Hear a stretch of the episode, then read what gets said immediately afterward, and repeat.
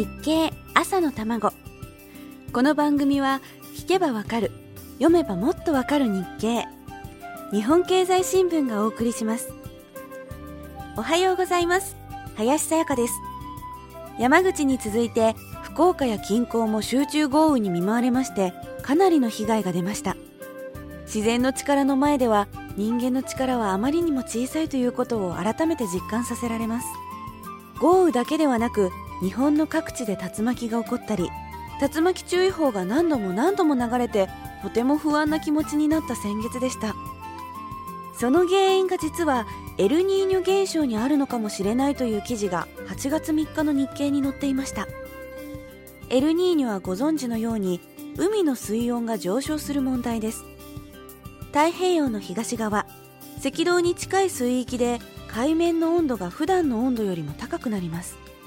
それに対して日本の南側では逆に水温が低くなるんです。この温度差が地球規模で大気の流れに影響を及ぼしてしまうんです。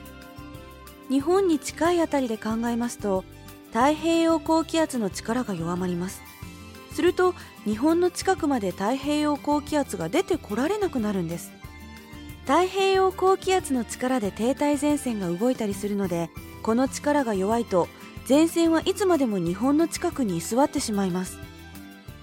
九州北部の梅雨明けが8月4日になったのは気象庁が梅雨明け宣言をするようになってから一番遅い発表になりました。つまり梅雨が長かったわけです。お米などの農作物にはもちろん水は必要なんですが太陽の光がなくては育ちません。8月も残り3分の2です。ちょっとぐらい残暑が長くても文句言いませんからどうかこれ以上農作物に被害が出ないよう天の神様にお祈りしたいと思います。さて日経の記事に戻りましょう。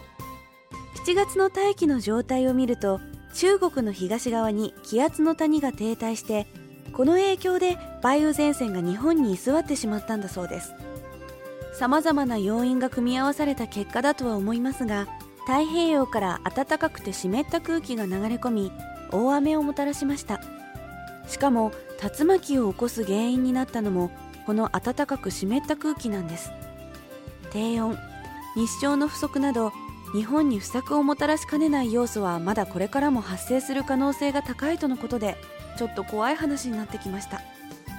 さらに亜熱帯ジェット気流という強い風が西から東へ吹き抜けているんですがこれがかなり日本のお天気を左右しているそうでプロにもわからないぐらい複雑なんだそうです。お天気の大切さを改めて思い知る今週の朝玉です。